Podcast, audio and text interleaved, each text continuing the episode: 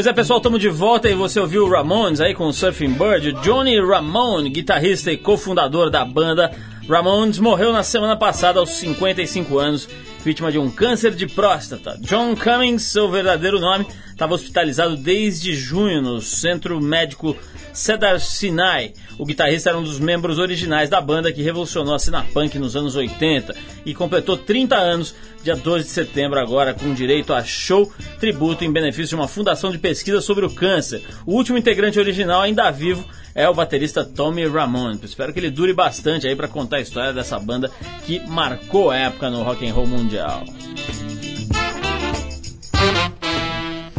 Olha só essa, Bernard Foig, cientista-chefe da Agência Espacial Europeia, defendeu na última semana a construção de uma arca de Noé na Lua, para a eventualidade da Terra ser destruída por um asteroide ou por um holocausto nuclear. De acordo com Bernard, a arca deveria conter o DNA de todas as espécies vegetais e animais da Terra, incluindo os seres humanos, para evitar que um desastre acabasse com a rica diversidade do planeta. Além disso, dependendo das condições, a Terra poderia ser posteriormente repovoada por esses exemplares tal qual uma arca de Noé mesmo. Bernard é o responsável pelas missões lunares europeias e no momento coordena a chegada da primeira sonda espacial europeia enviada à Lua. A missão faz parte de uma série de experimentos que vão analisar a possibilidade de se construir uma colônia humana por lá.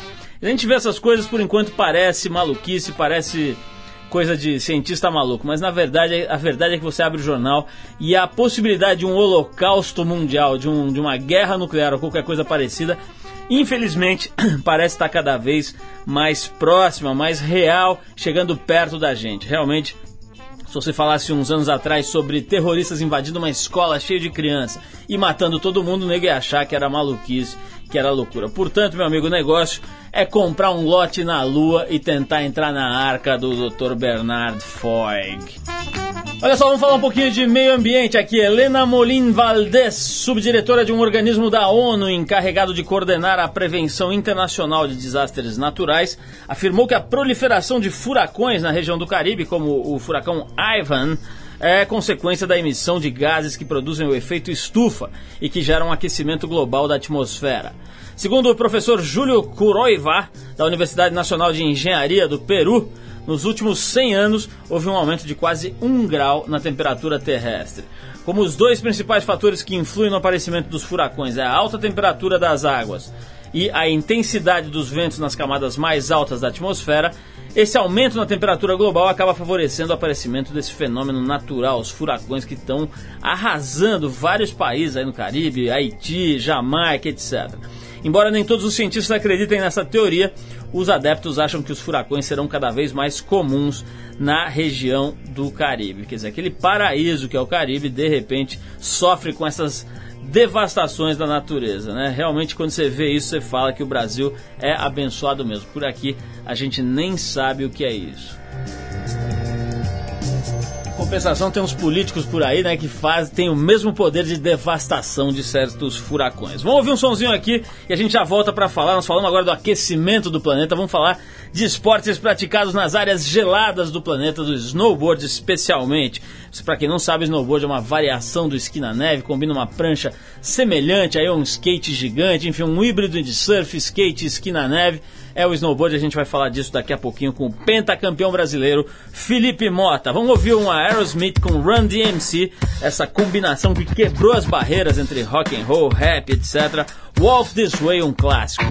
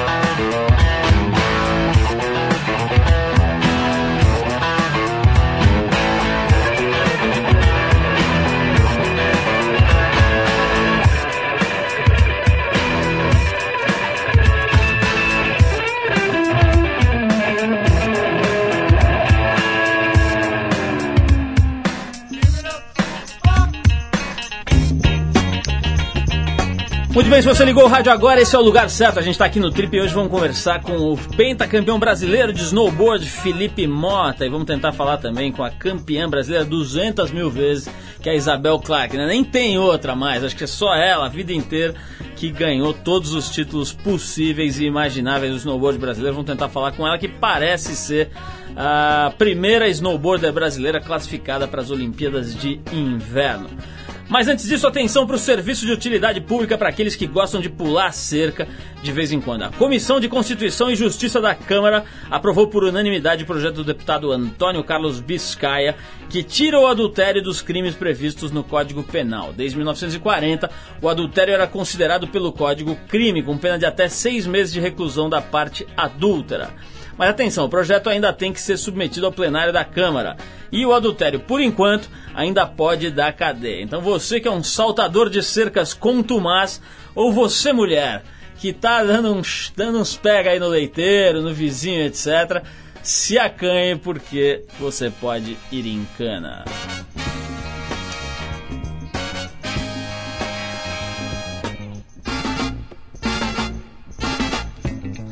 Muito bem, apesar do snowboard ainda ser um esporte pouco difundido e divulgado aqui no Brasil, para quem não sabe, a gente tem excelentes representantes e atletas disputando entre as grandes estrelas do mundo. Ele é um dos principais atletas brasileiros nesse esporte, que pode ser descrito como uma espécie de surf na neve. Ele é pentacampeão brasileiro, 29 no ranking overall da FIS, que é a Federação Internacional de Esqui, uma espécie de FIFA aí do esporte, e dono da melhor marca de um atleta brasileiro numa Copa do Mundo de snowboard na história. Aos 28 anos, ele trabalha forte em busca de um feito inédito, seu primeiro brasileiro a participar de uma Olimpíada de Inverno. A gente está aqui com o snowboarder Felipe Mota, que acaba de chegar lá do Vale Nevado, no Chile, onde conquistou mais um caneco. Felipe, eu tava brincando aqui com você, mas a verdade é que você não deixa mais caneco para ninguém, né? Eu e o Edu que estávamos querendo um desse na nossa prateleira. Por enquanto, vamos ficar sem. Como é que é essa história de você ganhar tudo aí no snowboard brasileiro? Não cansa, não? Não enjoa? Bom, fala Paulo, fala ouvintes, obrigado por estar aqui. E, pô, graças a Deus meu treino tem, tem ido bem nos últimos anos e eu tenho tido a sorte de cada ano conseguir levar um, mas eu acho que vocês têm que estar tá lá, vocês têm que estar tá lá, a gente, a gente faz uma brincadeira, quem sabe quem sabe muda o resultado ano que não, vem. nós não podemos, porque o nosso treinamento é secreto e a gente não gostaria que você absorvesse nossas técnicas de drops retos e velocidade muito forte. Eu acho que acho importante a gente manter isso em segredo, Felipe. Agora falando sério aqui, é o seguinte, o, esse negócio de ser atleta profissional de snowboard no Brasil é uma coisa que é, é quase que um exotismo, né? Um negócio é, é, tem gente, gente, as pessoas devem estar ouvindo e falando, esse cara tá louco, né? Porque um esporte que você não tem nem condição de praticar no teu próprio país. E você, mais ainda, né, tinha uma carreira já, se não me engano, no mercado financeiro, etc. Quer dizer, estava trabalhando, estava ganhando a sua grana.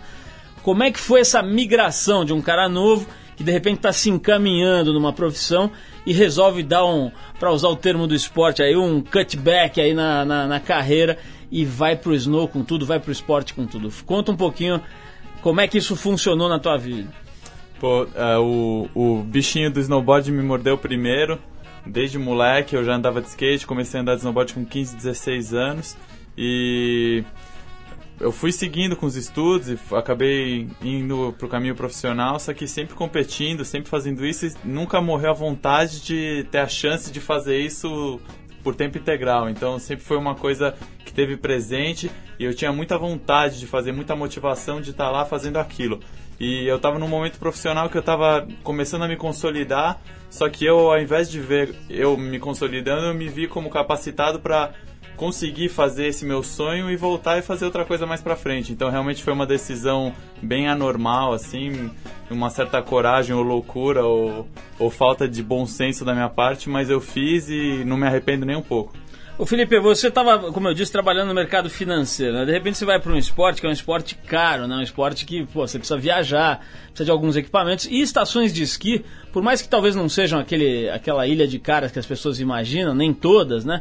São lugares caros. Hein? Você comparar aí com uma praia no Nordeste, por exemplo, é muito mais caro você ir para uma estação de esqui. Como é que você fez? Quer dizer, você tinha juntado um pé de meia que dava para você encarar o esporte? Você arrumou patrocínio? Você tem pai rico? Como é que você fez para poder se dedicar a um esporte profissionalmente? Bom, é, com relação ao pai rico, infelizmente não aconteceu, mas o resto foi uma combinação de todos os outros fatores que você citou. Eu acho que, eu acho que tudo na vida é, é contato, é motivação, é chegar lá e, como nós brasileiros somos famosos, descobrir o jeito de, de você conseguir se encaixar. Realmente tudo que você falou tem razão, é esporte caro e eu, o que eu fiz foi o seguinte, eu tinha uma combinação de um pouco de patrocínio, muito contato, então eu sempre tinha a casa de alguém para ficar, eu sempre tinha aquela boiada, eu já dormi no chão de loja, lá no Vale Nevado, eu já dormi no chão de loja à noite, que os meus amigos trabalhavam na loja, não tinham onde dormir, chegava de noite, a gente fechava a loja e dormia todo mundo lá. Já fui comer no restaurante dos funcionários, então todo esse tipo de coisa é uma coisa que você tem que fazer e é a dura realidade de um atleta profissional. Dormir no chão de loja é ótimo, né? Do jeito que vai milionário maluco para essas estações de esqui, era capaz uma milionária entrar lá e comprar você ali. Chega lá, tá o cara dormindo no chão, ela leva para pro quarto. O, o, Felipe, me fala uma coisa. O, eu, eu defini aqui o snowboard uma, um híbrido entre skate, surf e esqui na neve. Quer dizer, uma forma de você explicar para quem não, eventualmente nunca viu ou nunca, enfim, teve contato com esse esporte. Você acha mesmo que tem essa ligação toda com o surf, com o skate? Uh, é mais com surf? Como é que você define quando você tem que explicar para amiga da tua avó o que, que você faz? Bom, eu acho que a ligação é total com o surf e o skate. Acho que a ligação com o esqui é muito mais em termos técnicos, em termos do equipamento, que o equipamento se assimila ao equipamento de esqui muito mais do que o equipamento de surf ou equipamento de snowboard. Agora, toda a parte de movimento, toda a parte de ação, toda a parte do esporte em si, do próprio, desde estilo de vida até da linguagem e dos objetivos que você busca ao praticar o esporte, vem dessa cultura de esportes de prancha que eu sou um total entusiasta disso, eu acho que tem tudo a ver. Então eu, eu explico como surf na montanha. O que nem hoje em dia as pessoas começam a entender cada vez mais, porque você tem os caras surfando essas ondas gigantes que são verdadeiras montanhas, e o snowboard é isso feito numa montanha de verdade. Bom, vamos falar daqui a pouquinho sobre heli ski, que é essa modalidade que tem, talvez tenha bastante a ver com o que você citou agora, né? O surf rebocado, o towing, enfim, vamos falar um pouco da mulherada também nesse esporte. Tudo isso depois a gente tocar um som que tem a ver bastante com isso, Felipe, que é o Donovan Frankenheiter, junto com o Jack Johnson. Os dois foram surfistas profissionais, muita gente não sabe. Agora tá na moda o Jack Johnson, né? Tudo até outro dia me falaram, é som de velho metido a gatinho. Mas enfim, o Jack Johnson tá rolando aí. Por aí muita gente tá gostando da baladinha dele, do estilinho dele, etc. Pouca gente, porém, conhece o Donovan Frankenheiter, que é produzido pelo Jack Johnson e também foi um surfista profissional, depois virou um free surfer patrocinado e tal. Uh, o Jack Johnson competiu, correu Pipe Master e tudo mais, enfim. São dois caras extremamente ligados ao, ao surf, aos esportes de prancha. Jack Johnson tem seu estúdio lá no North Shore, no Havaí. Enfim, tem muito a ver com essa cultura que você estava mencionando, a cultura dos board sports, os esportes de prancha. A gente separou uma faixa aqui do Donovan Frankenheiter com o Jack Johnson, chamada Free. Vamos lá.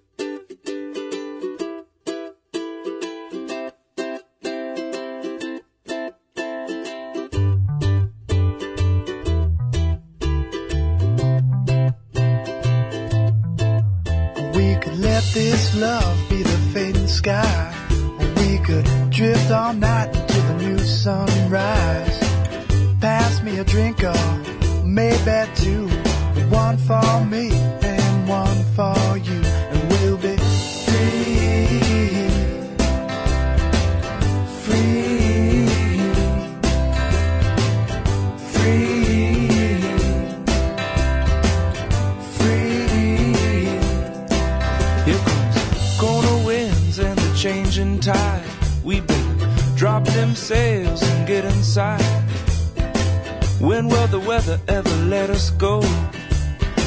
guess we'll have to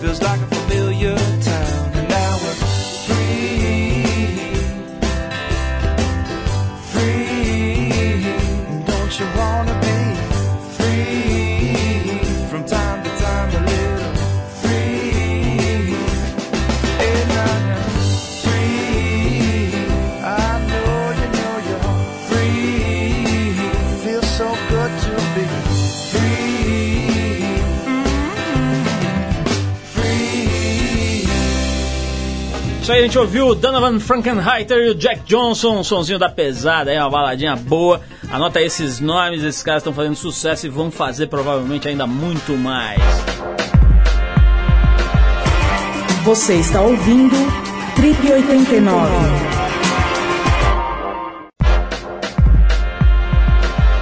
Estamos apresentando Trip 89.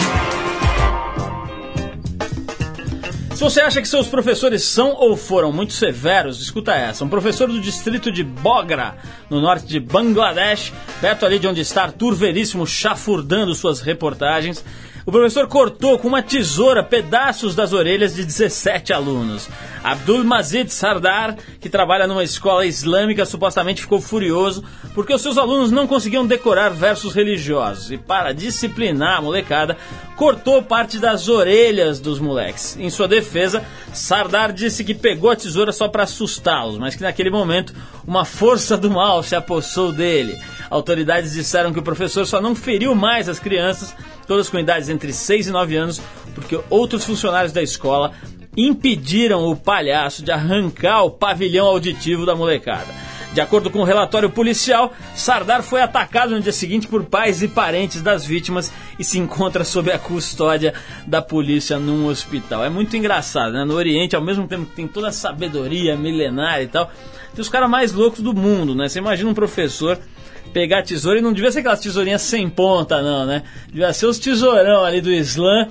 Foi lá e catou a orelha da molecada coisa séria. Mas vamos voltar aqui a conversar com o Felipe Mota, cinco vezes campeão brasileiro de snowboard, está aqui com a gente para explicar um pouquinho desse esporte. Felipe, como é que tá a mulherada? Né? Eu falei aqui, a gente vai tentar até falar com ela por telefone daqui a pouco. Falei da Isabel Clark, que está ganhando tudo há muitos anos, né? Um atleta fenomenal também se dedicando integralmente ao snowboard como você. Como é que tá a mulherada no Brasil? Você, você avalia que além da Isabel tem outros talentos? Eu tô achando que tá meio isolado, né? Que tá praticamente só ela aí. Mas como é que tá o cenário da mulherada nesse esporte? Bom, atualmente a gente tem a Isabel, né, que é a, é a, grande bandeira nacional aí no snowboard feminino. Ela já está se dedicando a isso há muito tempo. Uma menina de, que merece muito e agora está tendo grandes resultados aí. Espero que ela vá com tudo. E atualmente a gente tem também a Gisele Artos que está competindo. Só que no snowboard, tanto no masculino como no feminino, a, a maior preocupação nossa está sendo a renovação mesmo. A renovação da, da galera está sendo meio lenta, a gente está demorando para ver mais gente aparecendo no circuito e tá na hora dessa molecadinha aí que anda de skate, que pega onda, que eu sei que anda de snowboard nas férias, começar a aparecer no campeonato para a gente começar a ter as novas promessas aí. Ô, Felipe, tinha, pelo menos tinha no começo, acho que agora está amenizando, mas tinha uma certa rivalidade entre o esqui e o snowboard, né? Aparentemente, o esqui era, era mais ou menos é, é, é, como, se, como esqui na água para o wakeboard, enfim, tem uns paralelos aí, né? O esquiador era sempre mais almofadinha, mais mauricinho, com aqueles macacões cor-de-rosa e tal, e, e, com os bastõezinhos na mão, e o snowboard já tinha, queria fazer pose de malaco, de calça larga, se achando também o, o, o, favelado das neves, né? Como é que é? Continua essa palhaçada ou a coisa já deu uma misturada, tá mais tranquilo?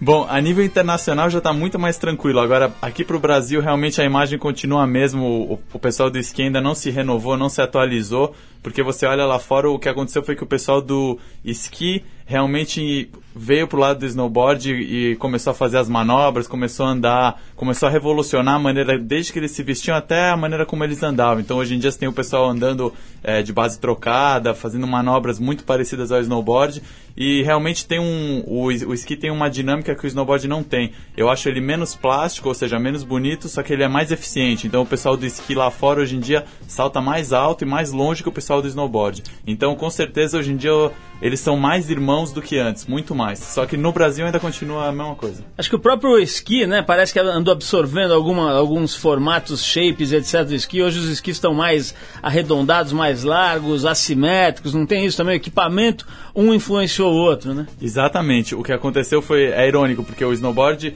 veio tecnicamente, como eu estava falando, a partir do equipamento do esqui, só que o snowboard acabou se aperfeiçoando e depois o esqui olhou onde o snowboard estava e fez uma, uma evolução. Então hoje em dia, em todos os tipos de esqui, você tem esquis que viram muito melhor, esquis que andam ao contrário, é, copiando a tecnologia do snowboard. Bom, Felipe, vamos tocar mais uma música, depois eu vou querer falar com você sobre um acidente peniano que você sofreu aí. Temos que chamar o Dr. Bayar Fischer aqui para fazer um alongamento no Felipe aqui, porque não, ele, não, foi, ele foi fazer uma manobra lá. Eu tô brincando aqui, mas foi fazer uma manobra, teve um pequeno acidente. Vamos falar disso daqui a pouquinho, mas antes vamos tocar Marcelo D2 nosso grande camarada, já veio aqui várias vezes, está com um disco excelente aí uh, rolando e a gente separou a faixa Vai Vendo. Marcelo D2, a gente já volta com Felipe Mota.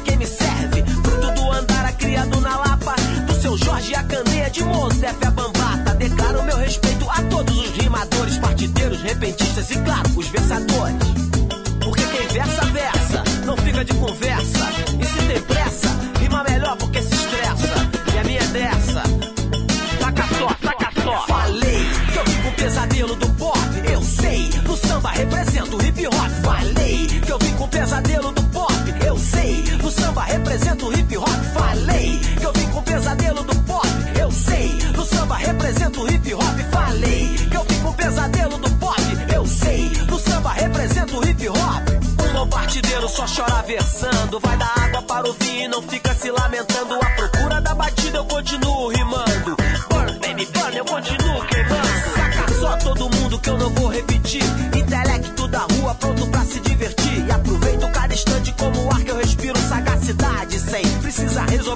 tiro da central do Brasil. A Penny Station, os mandamentos que eu sigo são da Zulu Nation. E mesmo que não deixem, ainda que se queixem, as portas que se abrem, compadre, nunca mais fecham.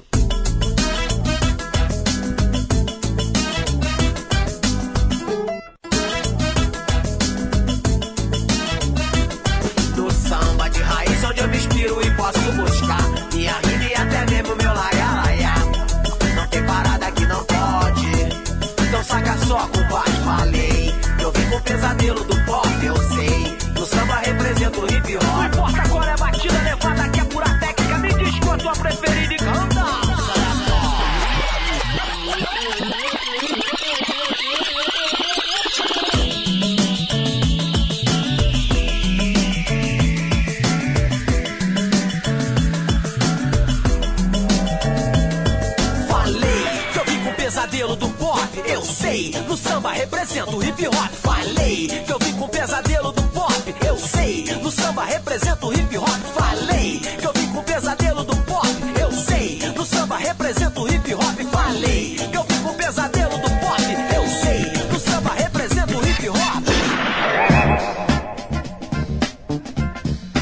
Bem, estamos de volta aqui no Trip e você está ouvindo uma entrevista com o Felipe Mota, pentacampeão brasileiro de snowboard. A gente está aqui batendo papo com ele, mas antes temos uma notícia muito importante. Se você tem animais de estimação em casa, tire-os da sala nesse momento.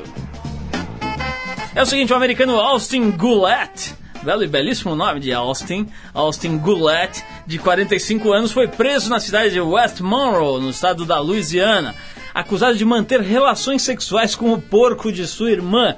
Olha que coisa linda, os americanos. A mulher disse que escutou os gritos do suíno e, preocupada, saiu à sua procura. Ela encontrou o indefeso porquinho à mercê de seu irmão, que estava com as calças na mão. Ao perceber que tinha sido flagrado pela irmã em ato libidinoso e por outras testemunhas também, o homem não titubeou e correu na direção de um matagal ao lado da casa na tentativa de se ocultar. Depois de ser capturado, Austin começou a negar o crime, mas segundo a polícia local, as testemunhas oculares e a evidência física foram suficientes para efetuar a prisão do explorador de suínos.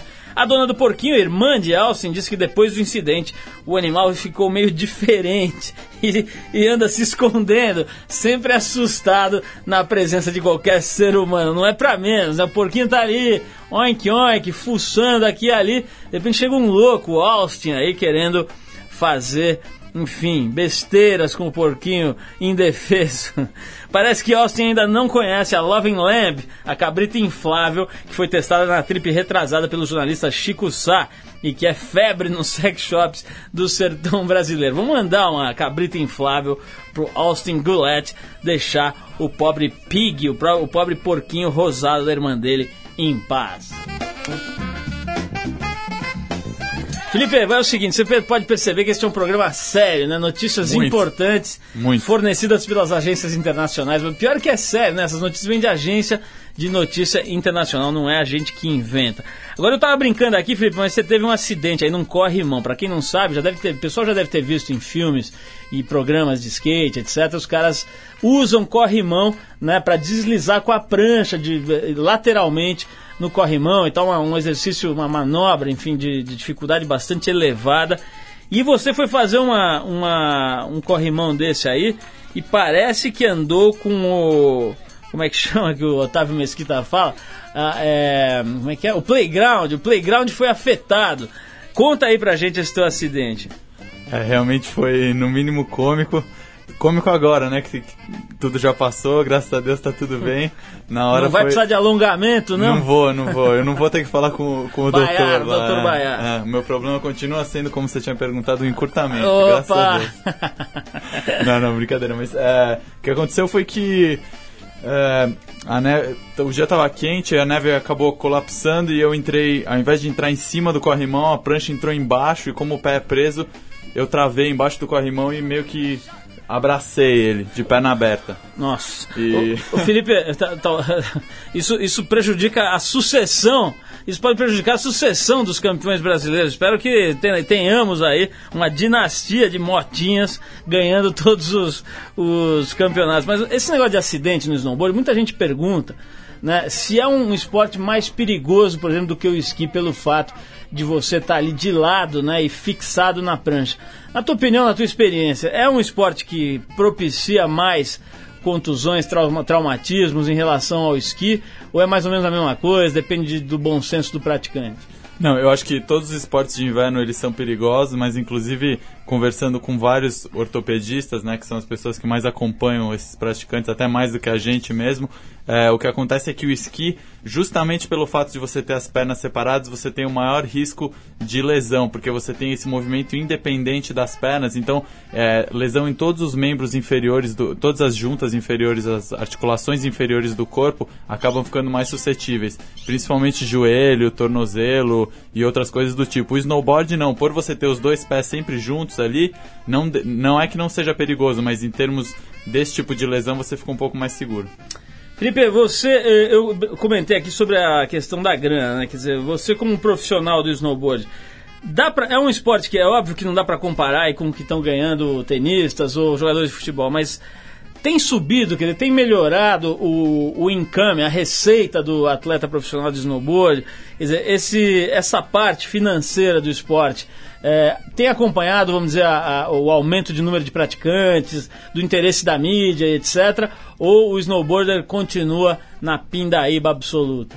Não, eu acho que infelizmente não. O snowboarder de, de grosso modo continua na pindaíba, não tem, não tem acompanhado esse crescimento de mídia. Eu acho que o crescimento de mídia ele tem que vir acompanhado de um crescimento do mercado de alguma maneira, então a gente tem que estar buscando com, que alguma maneira dinheiro seja movimentado e seja feito com a imagem do snowboard. Então a gente está numa fase inicial desse processo ainda, então a mídia está começando a ter interesse, vai fazendo uma comparação um pouco diferente, mas similar. É, o que aconteceu com o surf há duas décadas atrás. Então a gente está ainda não, não, não existe dinheiro sendo movimentado com a imagem do snowboard e até que isso aconteça não vai ter dinheiro vindo para os atletas. O que tem acontecido que é exemplar e merece ser dado parabéns sempre ao trabalho da Confederação Brasileira de Esportes na Neve, que por, pelo snowboard ser, ser esporte olímpico, hoje no Brasil a gente tem a Lei PIVA, que para quem não sabe é uma lei que destina recursos da Loteria Federal para o Comitê Olímpico brasileiro e esses recursos são então destinados a todas as federações de esportes olímpicos.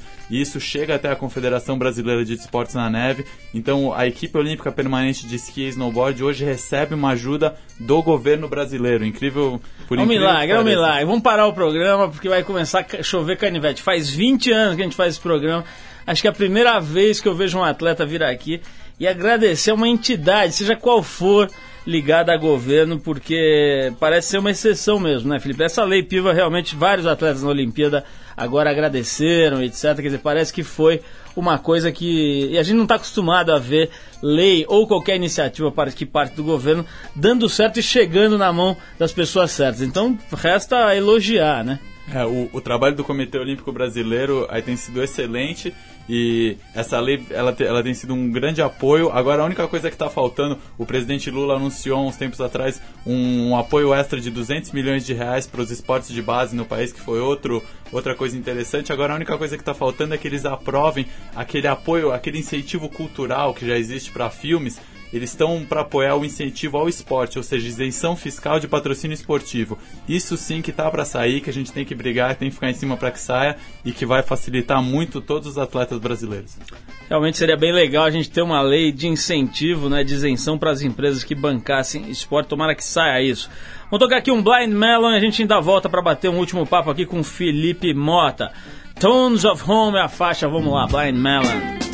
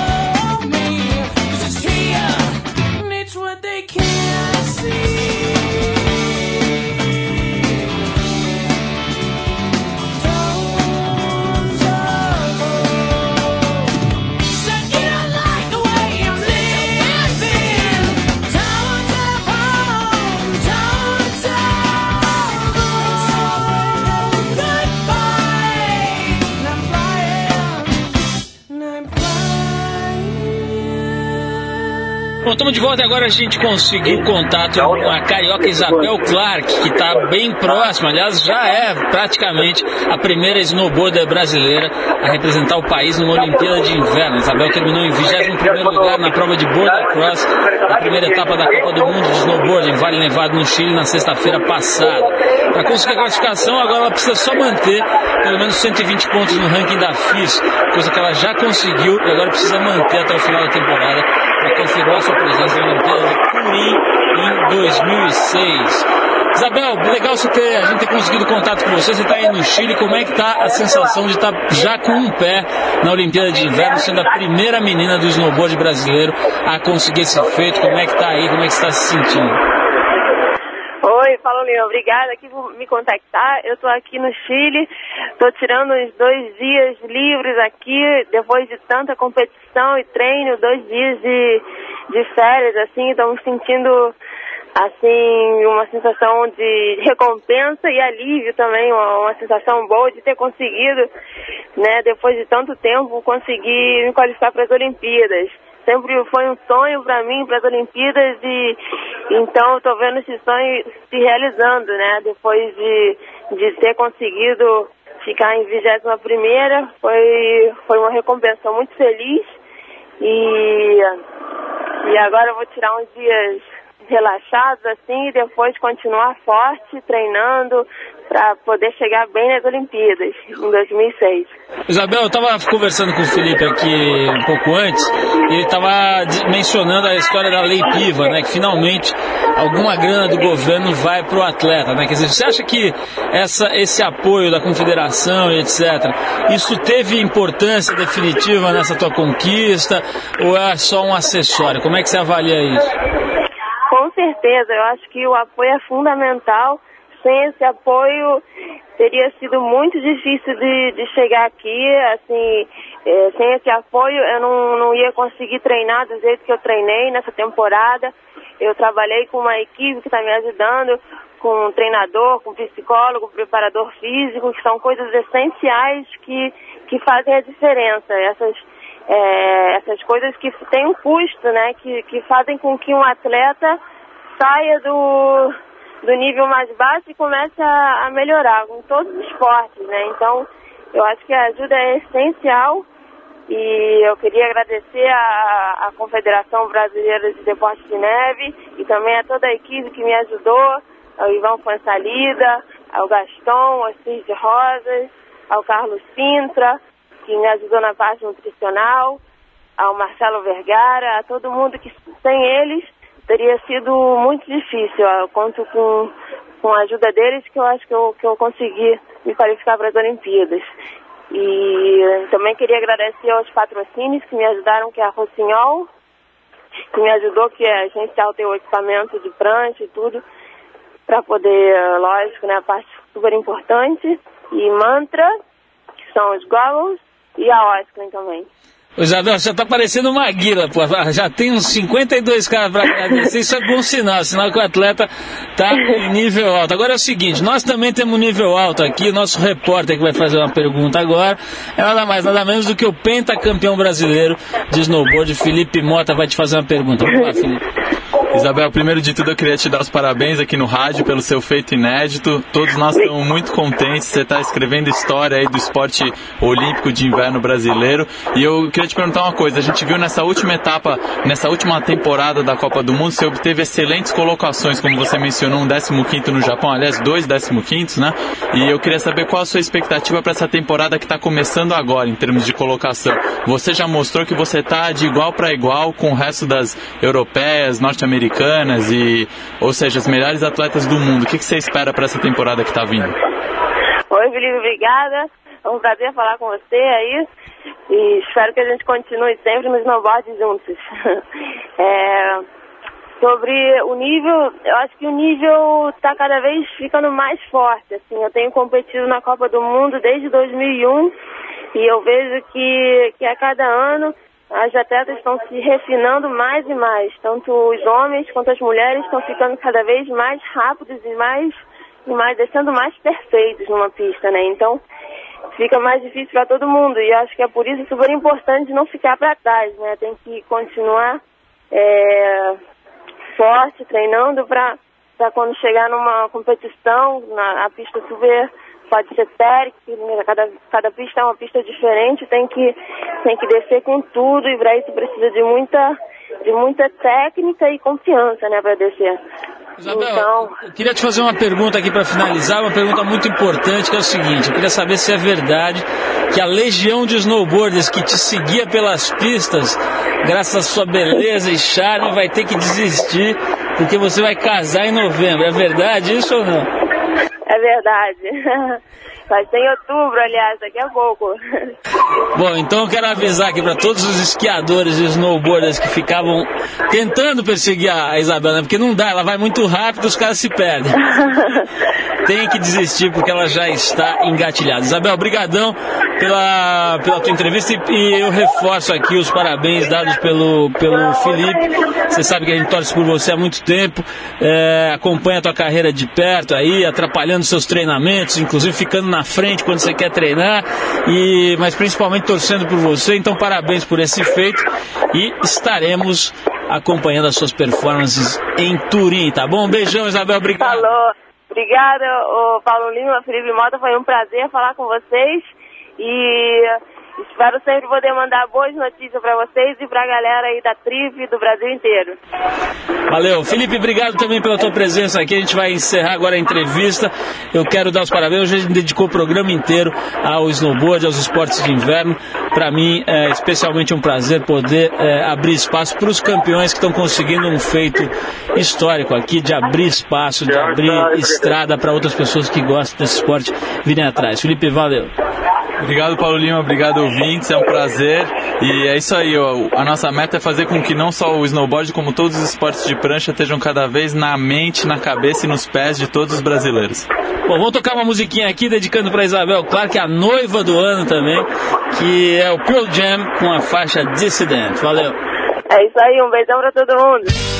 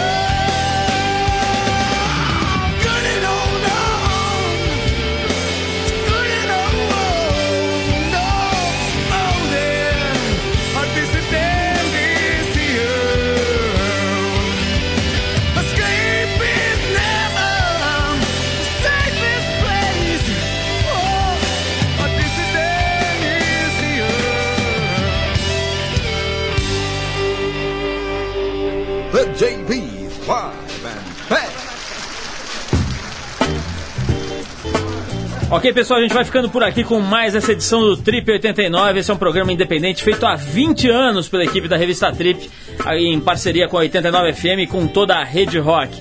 A apresentação é de Paulo Lima com Arthur Veríssimo em algum lugar do planeta, emanando ondas cerebrais. Produção de Eduardo Marçal, assistência de Alexandre Potashev. Colaboração de Bruno Bittencourt, Léo e Yuri Dankalov. Trabalhos técnicos do grande Serginho. Se você quiser escrever pra gente, manda aí o seu e-mail pra nós. rádio@trip.com.br. Vou repetir, rádio@trip.com.br. Até terça que vem com mais um Trip 89 aqui na sua Rede Rock. Obrigado.